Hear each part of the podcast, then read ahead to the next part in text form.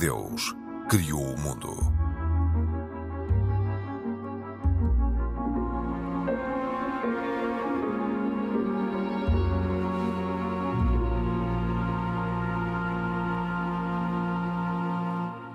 Olá, bem-vindos. As redes sociais fazem parte do nosso cotidiano.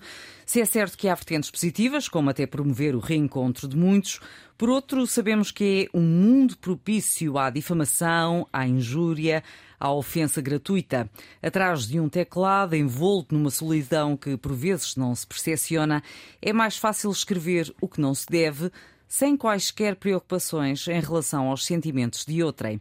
O Vaticano publicou mesmo um documento sobre os cristãos nas redes sociais, uma reflexão com o título Rumo à Presença Plena publicada pelo Dicastério para a Comunicação. Este é um dos temas deste E Deus Criou o Mundo.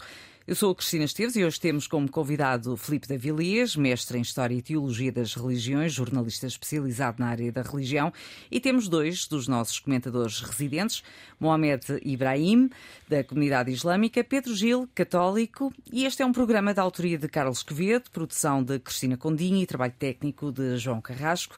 Olá a todos, bem-vindos. Filipe Davilis, vou começar por si, bem-vindo. Obrigado. Que papel têm assumido as redes sociais na difusão das religiões? É um papel curioso. Uh, por um lado, uh, eu lembro-me quando, quando a internet estava a chegar ao auge, ainda antes de haver as redes sociais, muitas pessoas comentavam admiradas que as pesquisas por assuntos religiosos dominavam em larga medida os motores de busca. Portanto, tem, tem permitido, a net em geral e, as redes sociais têm permitido a muita gente procurar informação e, e, e, até difundir as suas mensagens religiosas, o que é interessante. A nível, se calhar, mais interno, e falando aqui mais, de, mais do, do ambiente católico, que é aquele que eu consigo seguir mais de perto, e é o maioritário em Portugal, tem, se calhar, contribuído mais para uma polarização. Que é, uma, que é aliás, uma coisa, uma, uma tendência crescente no, nos nossos dias uh, vê-se o, o mundo católico nas redes sociais, nomeadamente aqui, por exemplo, no Twitter, que é se calhar aquele em que eu estou mais envolvido, no Facebook também, uh, às vezes é muito agressivo e um sítio muito pouco saudável. E eu teria, teria curiosidade para saber que isso, se o Mohamed tem mesmo uma percepção em relação ao, ao, ao Islão, mas tenho ideia que também poderá ser, também poderá ser assim. Portanto, tem-se notado uma certa crispação entre, entre fações mais conservadores, mais tradicionalistas, defensores desta via ou daquela, dentro do, do mundo religioso. Portanto, tem essas duas vertentes que são interessantes. É possível, claro, estar nas redes sociais e escolher eh, o sítio por onde navegamos e evitar claro. esses, esses locais de mais de, de, agressividade, mas é muito, muito fácil cair nesse, nesses buracos e entrar em guerrinhas também. Mohamed, Ibrahim. Realmente as redes sociais uh, mostram-nos que estamos num mundo em mudança, uh, um mundo em rápida transformação. Uh, também realmente indo ao encontro daquilo que o Felipe disse. o caso é semelhante também na, nas comunidades muçulmanas pelo mundo fora tem tido, as redes sociais, de uma forma geral, têm tido dois tipos de efeitos. Alguns positivos, e que são uh, até efeitos bastante uh, notórios, uh, mas também alguns negativos, e como nós temos visto também, ultimamente, são locais de recrutamento de algumas ideias mais extremistas, são, são locais onde toda a gente está presente, inclusive aquele grupo que é considerado o grupo target, o grupo de jovens que estão desacompanhados ou, ou abandonados ou que se sentem sozinhos neste mundo estão pela internet e aí é aí que os, os pescadores, entre aspas, uh, destas pessoas apanham um, um alvo fácil, psicologicamente débil uh, e que deixa-se levar pelas conversas uh, heroicas que se propagam em nome da religião. Em nome da religião, essa em é nome é da religião, o problema é esse. Um, e vimos ainda, ainda no, na década passada a forma como o, Estado, o autoproclamado Estado Islâmico recrutou tantos jovens, principalmente na Europa, jovens que inicialmente nem tinham uma afiliação à religião islâmica, nem são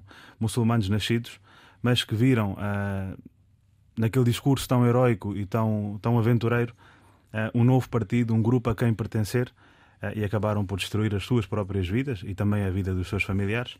Esse é mais o efeito negativo.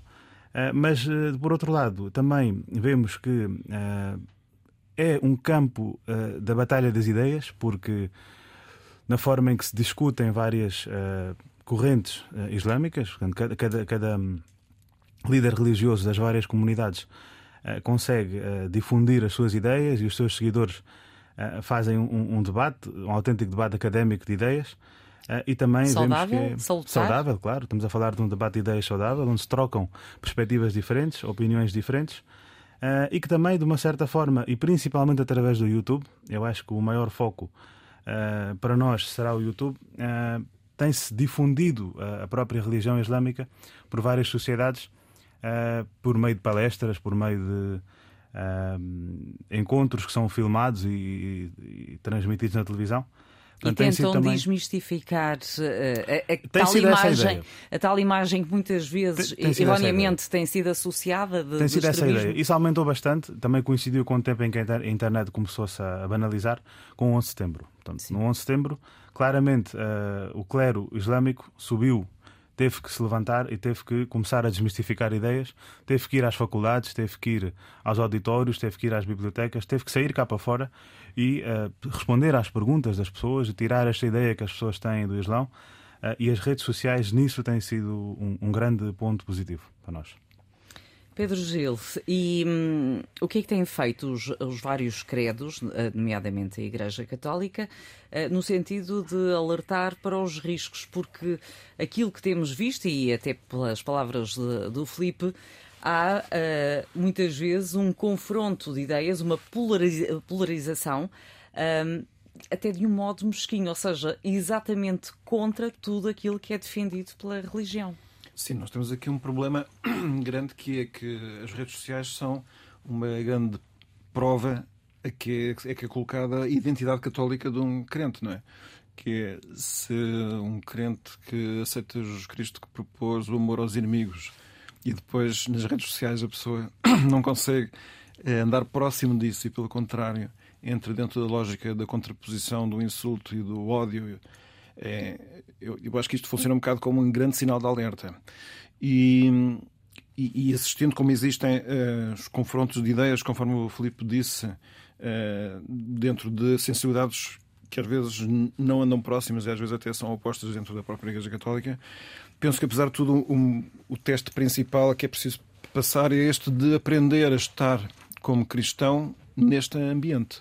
O que significa que quem passe por um cristão deveria notar que é uma pessoa que não que não insulta, que não desqualifica, que não usa do sarcasmo ou ironia contra pessoas. Seja cristão uh... ou seja um seguidor de, uma, de qualquer outra religião, não é? Sim, sobretudo, quer dizer, eu, eu falo mais pelos cristãos porque os cristãos é que falam do amor aos inimigos, porque, porque o amor aos inimigos não é um património comum das religiões, assim Sim, mais. Sim, é? mas o facto de se destilar eh, muitas vezes ódio Sim. e invejas na, nas redes sociais vai exatamente contra aquilo que é prosseguido e defendido pelos credos. É, sim, eh, estou a assumir que as outras religiões também têm isso de, igual forma. Eh, não sei se é assim, mas o ódio, admiti... sim. O ódio, sim. Há em todo lado, de facto. Há sim.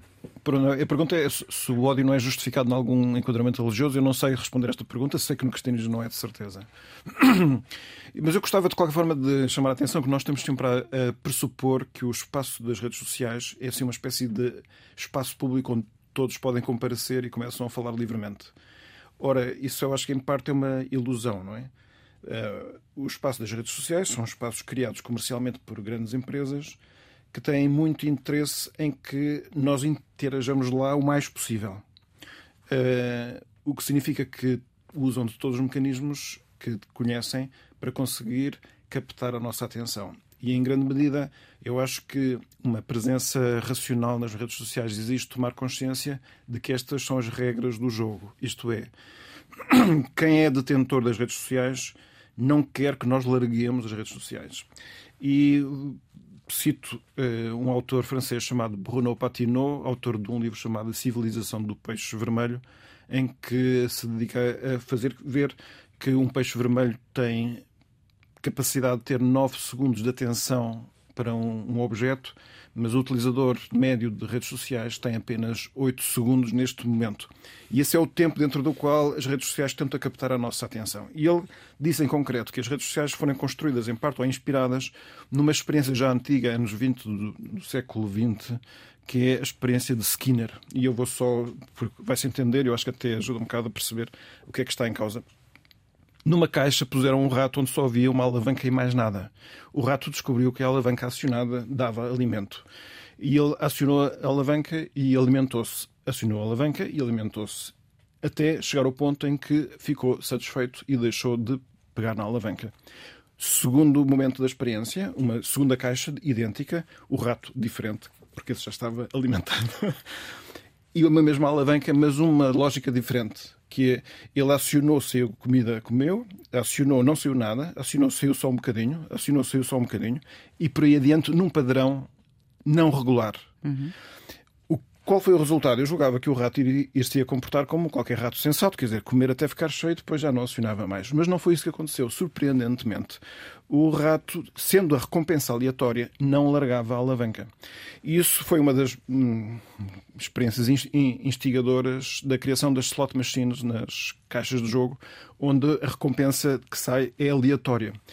E assim também as redes sociais que têm para nós grandes momentos de ativação do nosso interesse através dos feeds, nós vamos reparar que há coisas que correspondem exatamente à nossa fome, há coisas que nós desejamos ver e outras que não correspondem nada, mas aqui o mais relevante é que é um sistema de recompensa aleatória, porque para nós é sempre uma surpresa o que é que pode vir depois. E isso faz com que não nós vejamos as coisas que nos interessam até ficarmos satisfeitos, mas que não larguemos a ferramenta. E isto para dizer um bocado que há uma, uma estrutura aqui do funcionamento das redes sociais que tem a ver um bocado com os processos de sedução. É uma das ideias que vem no documento que o Vaticano Católica. publicou agora, que eu acho que só, e para terminar esta minha Sim. intervenção agora, ele diz que a constante procura de atenção das pessoas por parte das redes sociais é semelhante ao processo pelo qual qualquer tentação entra no coração humano e distrai a nossa atenção da única palavra que é verdadeiramente significativa e que dá vida, que é a palavra de Deus. Isto é, mete muita coisa na mesma frase, mas é uma frase que eu acho que completa aqui o meu pensamento. E Filipe, uh, esse documento também diz que os cristãos não podem ser apenas viajantes silenciosos nas redes sociais. Sim, claro. Uh, quer dizer, não, nem nas redes sociais, nem, uh, nem em lado nenhum. Mas, mas eu, eu queria acrescentar aqui uh, duas coisas. Ninguém diria que o Pedro não tem redes sociais, quer dizer, com esta. Com esta tem um conhecimento todo que ele, que ele partilha aqui uh, e que é de facto fascinante. Mas, mas, dois pontos. Primeiro é que, mesmo dentro do mundo, do mundo católico, mais especificamente neste caso, uh, isto afeta toda a gente, uh, ao ponto de que recentemente o Vaticano repreendeu publicamente um bispo americano, que é um bispo muito contestatário, muito tornou-se um porta-estandartes do movimento conservador, o bispo Strickland, por, por exatamente estar constantemente nas redes sociais a comprar estas guerrinhas, a criticar uh, inclusivamente o Papa e, e, a fomentar esta, esta divisão. O, o, outro ponto, eu só para dar aqui um, um bocadinho da minha experiência pessoal, eu fundei há vários anos um grupo no Facebook eh, chamada Atualidade Religiosa, que tem o objetivo de difundir e discutir notícias eh, de âmbito religioso, não é? Não é, não é... E tem muitos seguidores ou não? Era isso que eu ia dizer. Tem, neste momento o grupo tem cerca de 16 mil pessoas. Portanto, já é bastante. E uma das regras que eu tento impor e que tenho que ir recordando de vez em quando, porque invariavelmente vai-se cair nestas, nestas discussões estéreis, é comportem-se aqui como se estivessem à mesa uns com os outros. Nós não nos portamos assim quando estamos a jantar com alguém, por mais que discordemos das suas ideias. Quando estamos à mesa, comportamos, se Deus quiser, com, com dignidade e com respeito pelo outro. E às vezes até podemos ter discussões acesas mas está ali uma pessoa à nossa frente. E, é aquela velha máxima que nós já conhecemos, uh, atrás de um, de um, teclado e de um ecrã, uh, sem que o outro nos alcance, somos todos os maiores e somos todos bravos guerreiros, mas isso não conduz a nada. Portanto, uma regra que eu tenho para mim, uh, e que comecei a implementar há relativamente pouco, pouco tempo, mas que tem sido bom, é nunca me deixarem envolver em discussões com anónimos. Eu acho que se as pessoas não têm cara e nome para defender as suas ideias, não vale a pena estar a discutir com elas. Nem eu nunca me escondo atrás do, do anonimato. E há assim algumas regras que esse, o, comportarmos como se estivéssemos à mesa, com, nem que seja com o nosso adversário, não perder tempo com anónimos, não perder tempo com com pessoas que nós vemos que, que estão ali só para, para acicatar, uh, é, é, meio caminho andado para, um, para uma vida mais tranquila nas redes sociais. E depois lembrar que aquilo, no momento em que nós estamos embranhados naquilo, parece a coisa mais importante do mundo. Eu não posso perder esta discussão, que às tantas é só entre duas pessoas e mais ninguém está a ver. E há todo o mundo lá fora que não quer saber daquilo para nada e é o mundo real. E, portanto, mas é, é mas é um, mas atenção. é um meio uh, muito importante para difundir claro a, religião. Inclusive, o, o, Papa Francisco eh, tem o seu Twitter. Tem, tem, exatamente. E, e é importante uh, a Igreja estar presente e, e, e, as várias igrejas cristãs têm, têm-se apercebido disso. E, mas é isso, é estar presente como mais uma vertente da sociedade. E, portanto, é comportarmos lá como se estivéssemos noutro campo qualquer da sociedade. E evitar, como faríamos também na, na sociedade, em larga medida, evitar os, os, recantos onde não é aconselhável ir porque dali não vem, não vem nada de bom. E conseguem cativar jovens ou não? Eu acho que sim, eu, eu, vejo, eu vejo muito isso. Obviamente depende das redes sociais. Uh, os jovens vão, vão transitando de uma rede social para outra. No meu tempo, uh, o Facebook era o, era o máximo. Hoje em não, dia, agora os, não os é. Para os jovens não é. Nem querem saber do Facebook, é uma coisa de velhos. É obsoleto. Uh, é obsoleto. agora, eu... agora temos do TikTok. É, exatamente. Onde, onde, eu, onde eu não me quero aproximar. portanto, é bom para as minhas filhas saberem que eu não vou lá buscar o que elas andam a pôr. Mas, mas sim, mas é, há, há, mas é curioso também isso, não é? Porque as redes sociais aparentemente era um lugar onde todos podiam estar.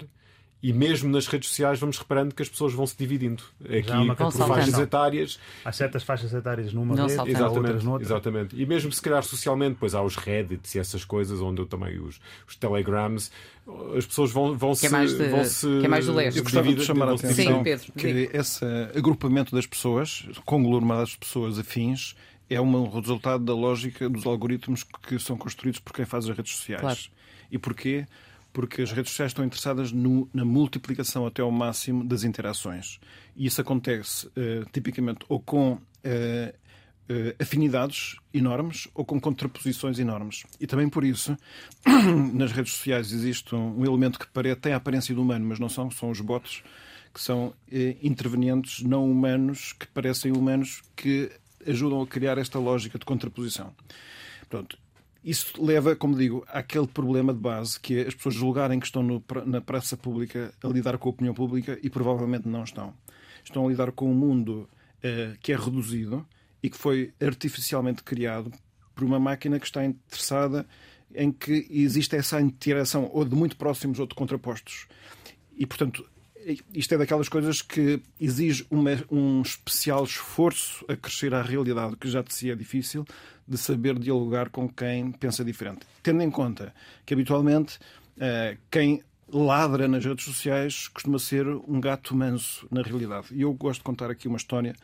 São chamados eu... cobardes que eu vi contar é que eu, eu, acho que é o problema não pode não ser cobardia, pode ser semelhante àquilo que acontece. Timidez, pronto. Quando se conduz no trânsito.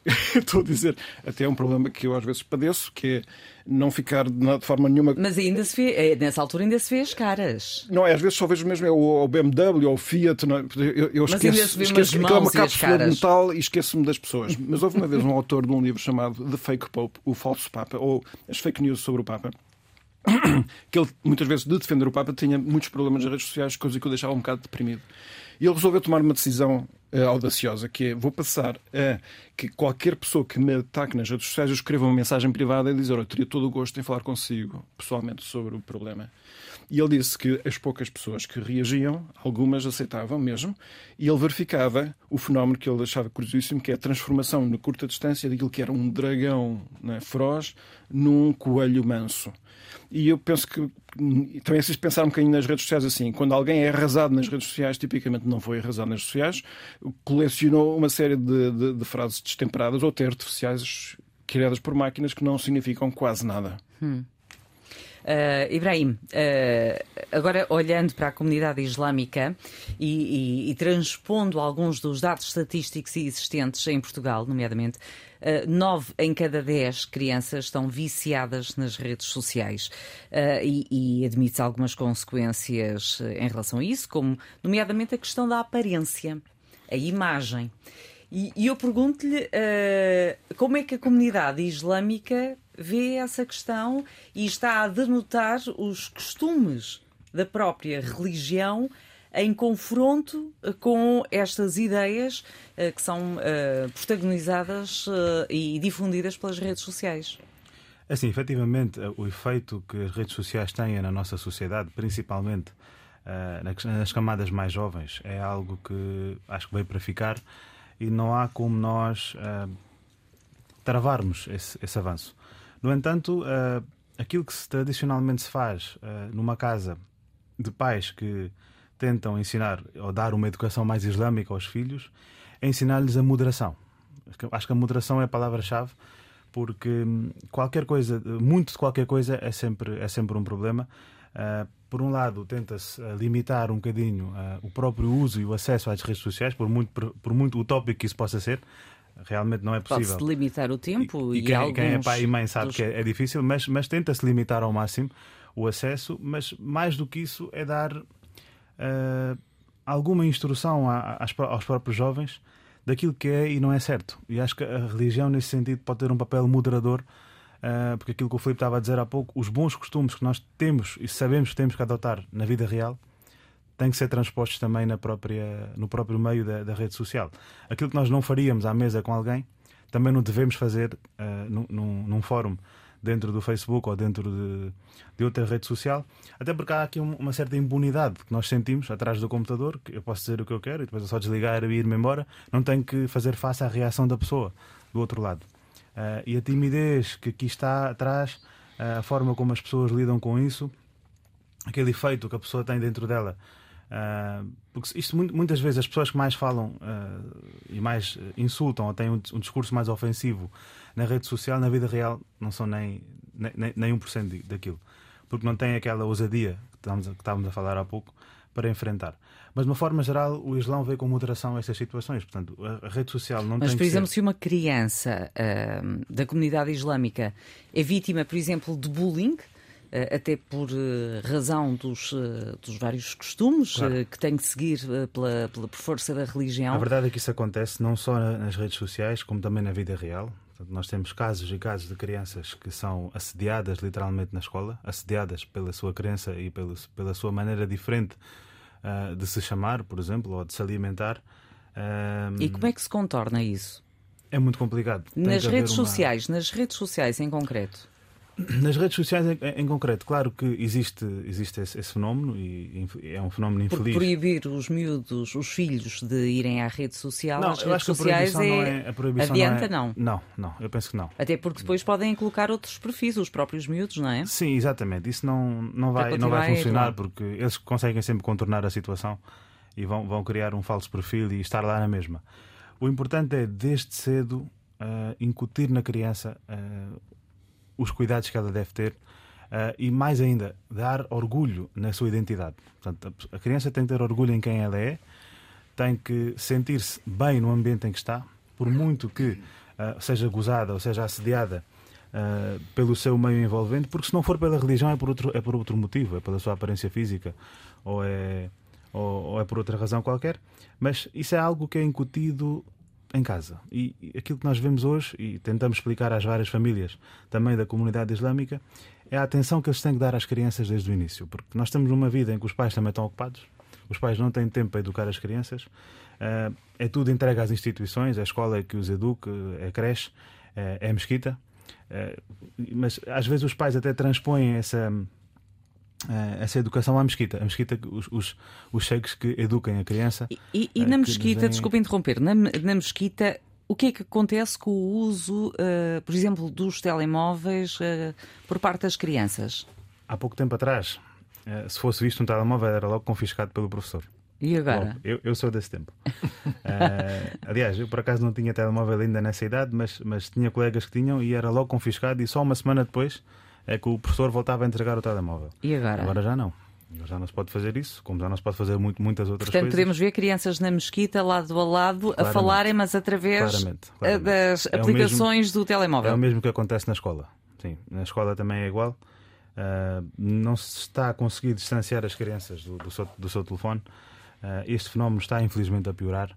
E é por isso que eu, avidamente, acredito numa educação que é dada em casa eu, mas também a própria religião islâmica, e acredito também as outras também, em casa é que se educa. É de pequenos que se torce o pepino. Não são os professores que vão fazer os milagres, não são os líderes religiosos que vão fazer os milagres. Cada pai, cada mãe, na sua casa, tem que educar a criança de forma que ela seja orgulhosa de quem é, de forma que ela seja bem educada com as pessoas eh, e de forma que ela saiba estar em cada local. E este fenómeno, só para terminar, uma resposta rápida de todos: este fenómeno afasta ou não as crianças da religião? Eu penso que não. Eu penso que não. Da religião não, não irá afastar. Se ela tiver uma, uma educação firme uh, da sua casa, não será da religião que ela se vai afastar, porque nós vemos casos de crianças que estão muito envolvidas em, em ver vídeos uh, islâmicos né, no YouTube, em aprender mais sobre a própria religião dentro da própria uh, da internet e até uh, conversam com os colegas e já viste este vídeo, o que é que o, o Sheikh tal disse dos Estados Unidos ou do Canadá. Não é bem afastar da, da, da, religião, mas poderá afastar de alguns bons modos que nós temos na nossa sociedade. Filipe. Eu, eu, se, calhar, se calhar é nesse sentido uh, que o Ibrahim estava a dizer. Eu acho que o afastar da religião, eu não noto muito esse fenómeno, até nas pessoas com quem me dou. Uh, filhos de amigos, etc. Agora, pode é uh, um, um, pai e uma mãe adormecerem a pensar, ah, que bom, o meu filho passa a vida só a ver coisas de religião e depois, quando acordam, ele seguiu um caminho da religião que, os, que os apanha de surpresa. E isso eu tenho visto muito. Pessoas que se radicalizam no, no, no mundo católico esse, essa radicalização não, é o mesmo, não leva ao mesmo caminho que leva no mundo islâmico, mas, mas pode levar a, a, a dissabores familiares, a, a divisões familiares e, e a abraçar, abraçar ideias, se calhar, pouco saudáveis.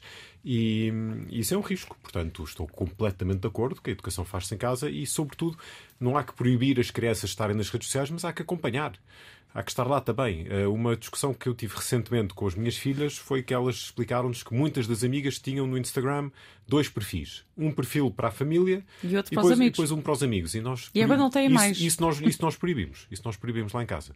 Um, e dissemos, vocês não vão dizer nada aos vossos amigos que tenham vergonha que os vossos pais vejam. Se estão a dizer, é porque não deviam estar a dizer. Isso até levou a algum, alguma frustração, mas acho que depois acabaram por perceber que isso, que isso assim não podia ser. Portanto, é acompanhar, não deixá-los lá sozinhos. Pedro. Subscrevendo totalmente a importância da educação na família e o acompanhamento, eu diria que o consumo compulsivo e excessivo das redes sociais afasta de Deus e da humanidade e a pessoa entra num processo de autodestruição do qual eh, poderá eh, depois eh, libertar-se, reaproximando-se da religião, o que significa que aí o mau uso das redes sociais pode outra vez redescobrir a religião. Até porque as redes sociais podem ser muitas vezes um escape à solidão. Exatamente, claro. Uh, falamos agora do, do, perfil do futuro patriarca de Lisboa, quando ainda temos o nosso patriarca. Isto tudo porque um grupo de católicos enviou uma carta ao dicastério para os bispos do Vaticano e ao representante diplomático da Santa Sé em Portugal, onde procuram ajudar a traçar o perfil do futuro patriarca de Lisboa, que irá substituir Dom Manuel Clemente. Prevê-se que ainda este ano, de acordo com as próprias palavras do, de Dom Manuel Clemente, um, Filipe, o que é que pretende este grupo ao traçar o perfil do futuro patriarca? Há aqui uma crítica subjacente ao atual patriarca? Não sei se é uma crítica ao atual patriarca. Eu acho que calhar vou ser um bocadinho mauzinho aqui. Eu conheço algumas das pessoas que assinam essa carta. Uh, não vou dizer aqui nada que não lhes diria na cara. Eu acho que há aqui um, um bocadinho um pôr sem bicos dos pés. Então, uh, o que é que isso significa? Porque eu acho que esta, esta ideia de passar um caderno de encargos uh, à Santa Sé, de, dê-nos só favor o patriarca que nós exigimos e tem que ser assim, assim, assado. Já estão a... Já estão exatamente igual a dizer... ao perfil das, coisas, das ideias todas que eles já defendem nas suas associações e movimentos parece-me uma coisa bastante descabida dentro da Igreja Católica. Eu tenho muito pouca paciência para este género de, de atitudes. Já recentemente, o mesmo grupo, essencialmente, uh, fez uma carta dirigida à CEP a exigir uma série de medidas também em relação à questão dos abusos. E, eu acho que, acho que este não é o, não é, esta não é a forma de se fazer as coisas na Igreja. Uh, estamos dentro da Igreja a redescobrir um, uma forma de ser Igreja mais sinodal mas a sinodalidade não é uh, escrever cartas com cadernos de encargos e com, e com uh, quase com com imposição de, de, limites e de medidas. Hum. Uh, portanto, eu, eu, acho que isto é uma carta que vai ter muito pouco eco. muito pouco eco, muito pouco efeito prático. Serve para, para alguns destes movimentos aparecerem e, e, e parecerem mais importantes do que, do que realmente são. E, e Pedro, um, eles querem, nesta carta, este grupo quer um bispo livre e humilde e não um burocrata de gabinete. Querem que os leigos sejam chamados a ter uma palavra. Querem um bispo centrado no essencial, alguém que tenha atitude de proximidade e cuidado de Jesus Cristo com todos, em especial com os mais pobres e vulneráveis, doentes, excluídos e marginalizados, não a partir de cima, mas envolvendo-os. Eu pergunto uh, se há alguém já que se encaixa neste perfil. Eu sei, eu É sei, que muitas é, vezes estes cadernos, Jesus, Jesus. Pois, nestes, nestes cadernos de encargos, muitas vezes uh, uh, Certo. Há aqui alguns pormenores que nos levam logo a olhar para pessoas em concreto. Eu, eu compreendo que, que se tenha sobre os bispos sempre um desejo grande porque eles fazem muita falta e precisamos de bispos que sejam homens de Deus.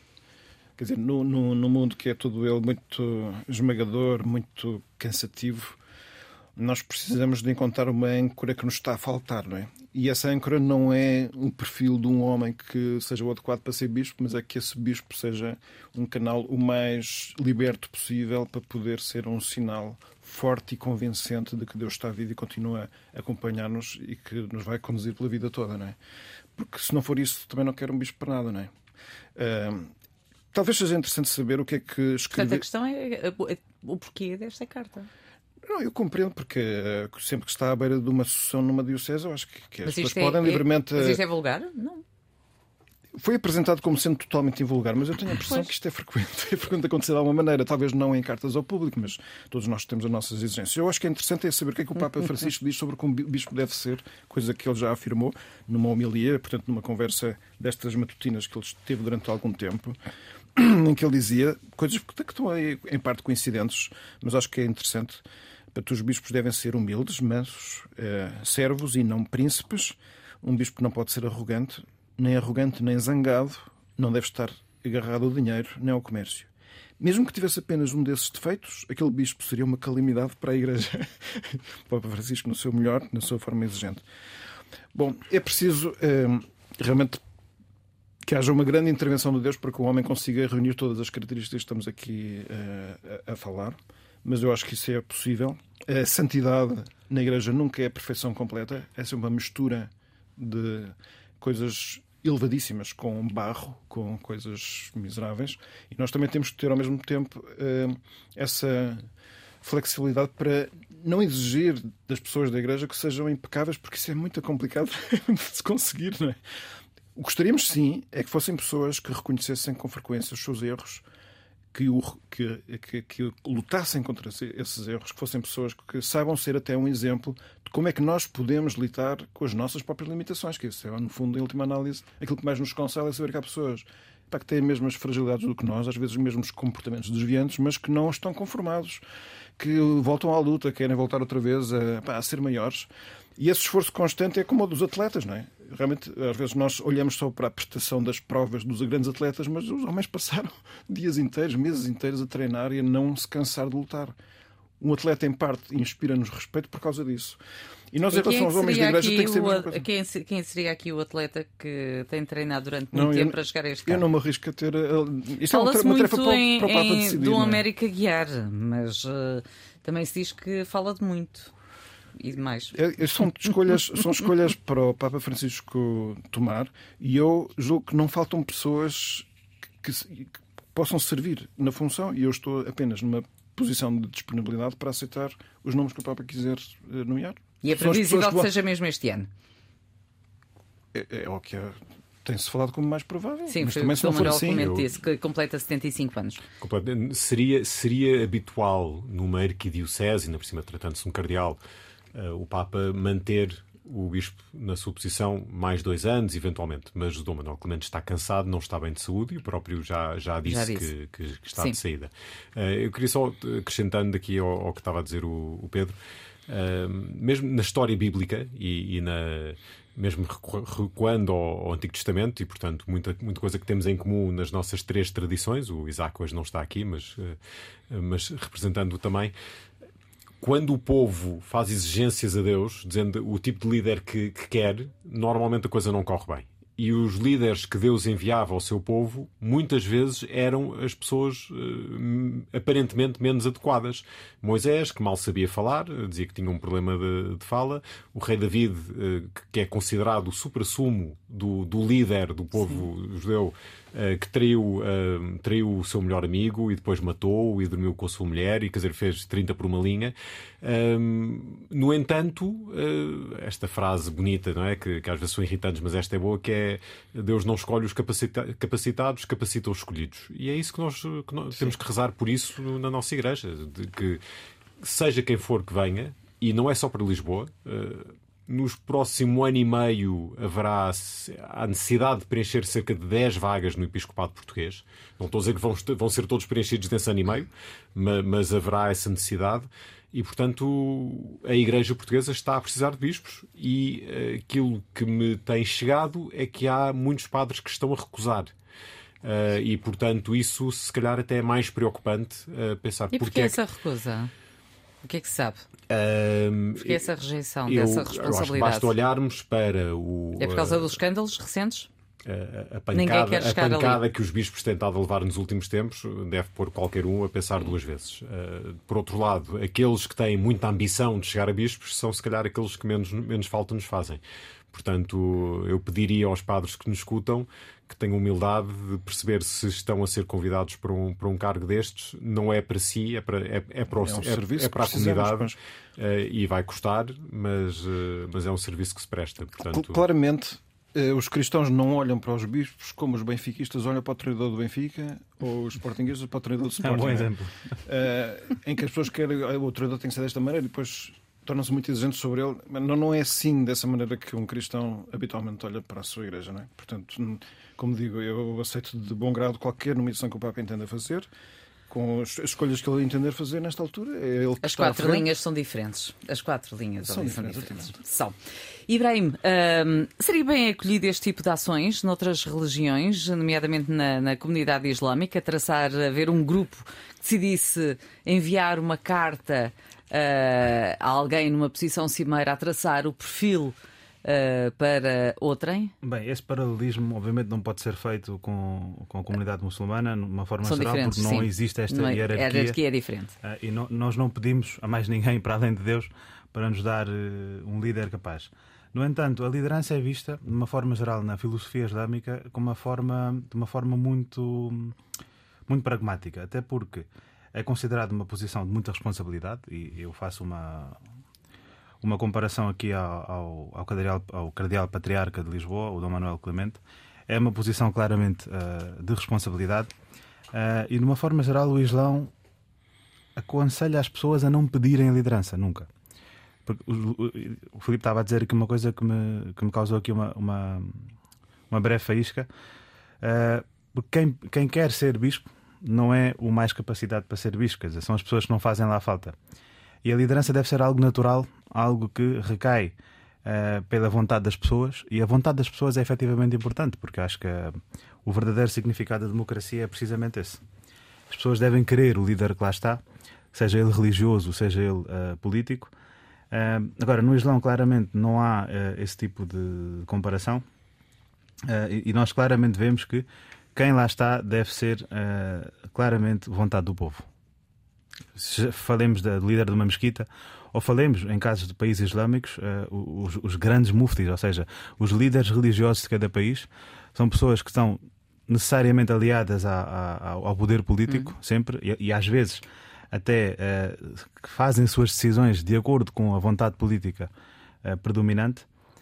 mas de facto existe essa grande responsabilidade e, e, e o Islão não encara da mesma forma. Muito bem, vamos às recomendações finais. Filipe. Uh, bom, já que estivemos aqui a falar de, de redes sociais, eu, uh, o ano passado, já há dois anos, fui convidado para escrever um capítulo sobre a ética no, na comunicação social e no jornalismo e também nas redes sociais.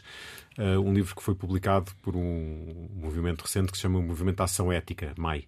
Uh, eu não me lembro agora ao certo do título do livro, mas será fácil com estas referências encontrar.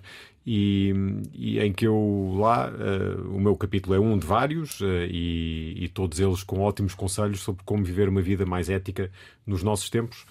portanto, acho que é um, um, se calhar um bom conselho para, para este tema. Ibrahim. Um filme de 1976. Uhum. Uma das primeiras tentativas de o fazer é um filme chamado A Mensagem. Eh, o filme está em inglês, originalmente chama-se The Message, e é um filme que uh, faz uma breve biografia do próprio profeta Muhammad, Uh, foi feito por produtores ingleses, portanto, havia pouca gente muçulmana envolvida no, no filme, mas de facto descreve com muita exatidão a, a, sociedade em que se vivia no tempo da revelação do Alcorão e da mensagem do profeta. E aconselho a todos verem, pois é um filme que está disponível uh, facilmente na internet uh, e que dá uma boa ideia daquilo que, é, daquilo que são os primórdios do Islão. Pedro Fugilo. E eu deixo aqui a nota de que eh, encontram-se abertas as inscrições para as famílias de Lisboa, Santarém e Setúbal que queiram receber peregrinos jovens que vêm participar na JMJ. No site lisboa2023.org tem uma secção chamada Ser Família Acolhimento, onde se respondem a perguntas que todos nós faríamos, que é que tipo de casas podem receber peregrinos, quantos peregrinos posso acolher, que condições têm que ter as casas, tem que ter um quarto com cama e casa de banho para cada peregrino ou não? Posso receber, pode-se receber pessoas com deficiência nas famílias? Uh, onde é que vai ser o primeiro ponto de encontro entre a família de acolhimento e os peregrinos? E quem estiver a trabalhar de 1 a 6 de agosto, que também há pessoas que vão trabalhar nesse dia, Sim. posso acolher mesmo não podendo estar o tempo todo em casa? E pronto, estas e outras perguntas uh, ajudam as pessoas a decidir a boa decisão, que é decidir ser família de acolhimento para receber jovens. Só uma coisa, Pedro, a, a, a, iniciativa é, é, é de quem? Da Jornada Mundial da Juventude. Da própria jornada, okay. sim, da organização sim. da. Sim, abre okay. estas inscrições e, e... e. esperemos que não seja o caos em Lisboa, como eu disse uh, do América. Vai ser uma coisa boa, vai ser uma agitação feliz. Sim. Esperemos que sim, esperemos que sim. Tudo organizado, as coisas correm bem. Meus senhores, muito obrigada. É. Filipe, contaremos consigo no próximo programa. Combinado? Combinado? Obrigada também aos ouvintes por terem estado connosco. Boa, tarde, boa noite, até para a semana.